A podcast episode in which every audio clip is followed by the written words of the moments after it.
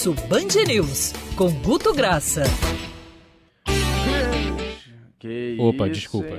É, dedo nervoso. Dedo do nervoso. Cristiano Pinho, esses computadores de hoje a gente não pode confiar, hein? É, Não, o problema tá entre a mesa e o computador, na verdade. É, mas acontece nas melhores famílias, como diria meu saudoso pai. Querido Guto Graça, bom dia pra você.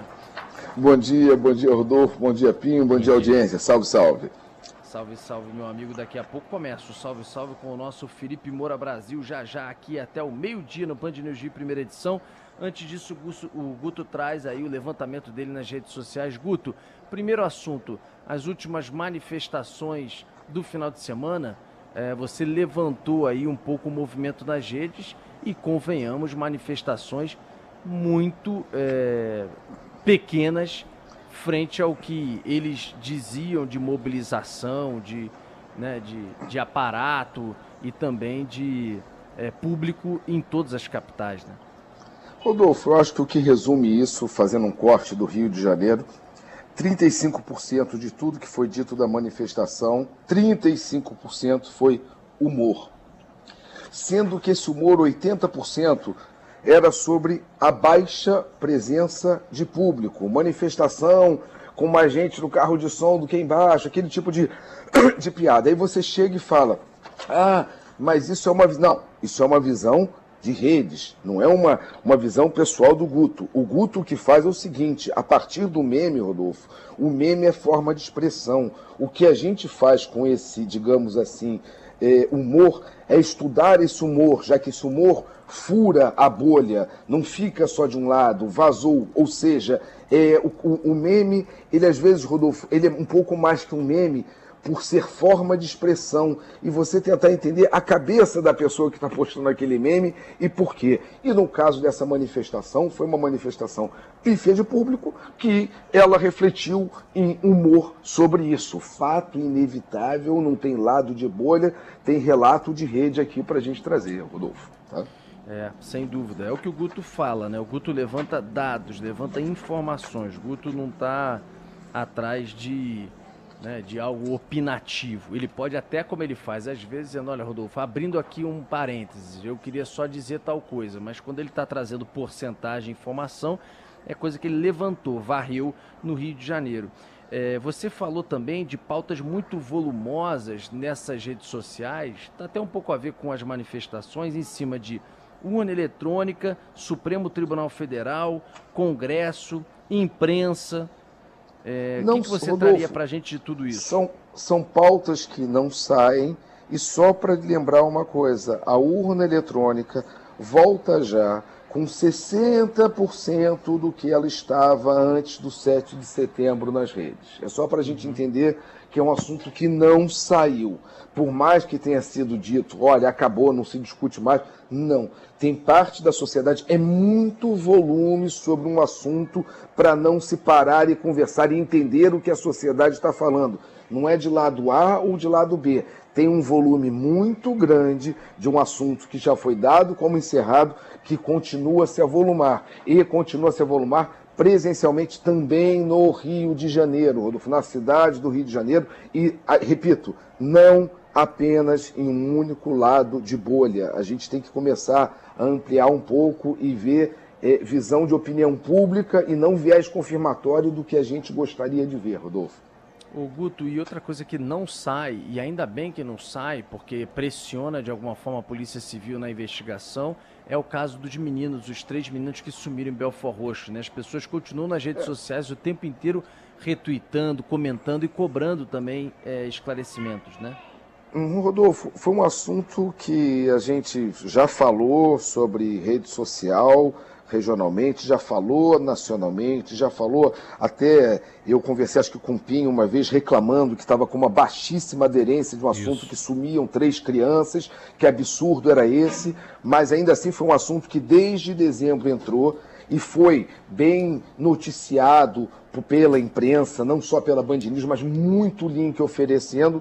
E o assunto, Rodolfo, apesar de envolver a gente localmente, são crianças, o, o Matheus, o Alexandre, e está me faltando o, o nome Lucas, do. né? O Lucas, são crianças de 9 a 12 anos que desaparecem. E só fazendo. Não se trata de comparar, mas a gente precisa para compreender um pouco população. O assunto desses três meninos desaparecidos no Rio de Janeiro, Rodolfo, tem 8.300 menos, 8.300, desculpa, é, o assunto do, do serial killer de Brasília teve 8.300 vezes mais repercussão, engajamento, noticiado, é, de compartilhado do que o desaparecimento dos três meninos no Rio de Janeiro. Eu acho assustador. Ah, mas foi uma coisa de comoção nacional. Peraí, mas a gente está pegando uma comoção nacional, está fazendo um corte de algo que está distante de mais de mil quilômetros e algo que aconteceu aqui do nosso lado. Por que estava nos faltando essa empatia? E a pergunta que eu devolvo para pensar com você, com o Pinho, porque isso é onde bate quase que para pensar dentro do algoritmo, Rodolfo. Esse assunto teve, quando apareceu agora a possível morte dos meninos pelos traficantes em função é. dos passarinhos, esse assunto teve mais compartilhamento em São Paulo e em Goiás do que no Rio de Janeiro.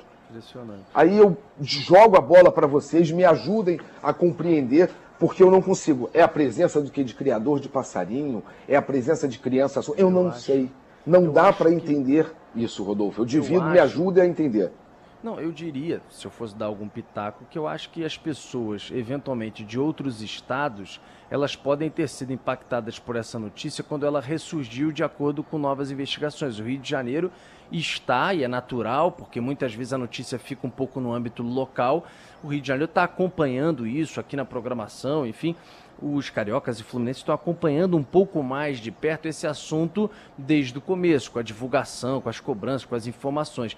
Talvez quando vem uma informação nova, como por exemplo, a gente outro dia divulgou esses indícios cada vez mais fortes de que eles foram executados por causa dos passarinhos e que realmente foi uma coisa feita pelos traficantes, teriam jogado o corpo no rio, alguma coisa quando vem uma notícia nova que eventualmente os veículos de imprensa acabam divulgando e isso tem um impacto naquele momento da divulgação nacional, a notícia ganha algum destaque nacional, às vezes as pessoas de outros estados passam a ser impactadas pela primeira vez e aquilo pode rodar um pouco mais do que eventualmente no Rio, porque virou uma, entre aspas, novidade para aquele público ali. Eu não sei. Eu, meu meu, é, meu faro jornalístico me levaria a isso. Não sei se tem uhum. tanto sentido assim. O que, que você Faz, acha? pode fazer sentido, Rodolfo, que realmente assim, o que não faz sentido é o que aconteceu. Agora, algum claro. sentido tem e você traz uma teoria que pode ser muito bem pensada, ou seja, é aquilo que a gente fala, a coluna, ela, ela fala de tempo real, não é uma coisa do que a gente está tá vivenciando, é quase que testemunho, é crônica de momento, ou seja, totalmente essa teoria é totalmente bem fundada. Ainda tem o seguinte, Guto e Rodolfo, teve a queima de arquivos, segundo a Polícia Civil, do responsável supostamente pelos assassinatos, né? O responsável pelo sumiço dos meninos. Então, até conversando com pessoas de outros estados, eu acho que fica muito no imaginário popular, né, de quem não é no Rio. Cara, como é que os fluminenses conseguem viver num estado como esse? Em que se some com criança e se mata por conta de passarinho, e aí depois o cara que autorizou o crime vai lá e mata o que fez o, o crime. Então é, como diz o Felipe Moura Brasil, que daqui a pouco está conosco, é um suco de Rio de Janeiro que eu acho que chama a atenção negativamente de quem está vendo de fora. É. E só para fazer uma correção, o Guto falhou ali é. na memória dele o, o, nome do terceiro menino, eu falei Lucas, mas na verdade é Lucas Mateus, Alexandre e o outro é o Fernando Henrique. Bom, querido Guto, muito obrigado pelo avançado da hora. O tempo urge, o nosso Felipe Moura Brasil já está esquentando para entrar aqui. Eu me despeço de você até quarta-feira que vem, meu amigo. Um abraço. Até quarta, edição extraordinária. É só chamar beijo para todo mundo. Fiquem com Valeu. Deus aí. Tchau, tchau. Valeu,